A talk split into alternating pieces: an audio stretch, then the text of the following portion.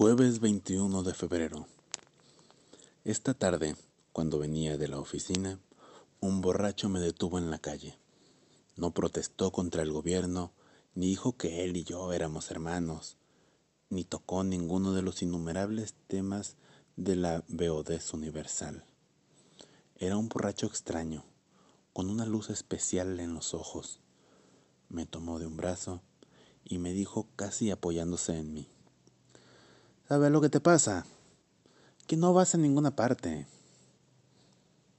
Otro tipo que pasó en ese instante me miró con una alegre dosis de comprensión y hasta me consagró un guiño de solidaridad.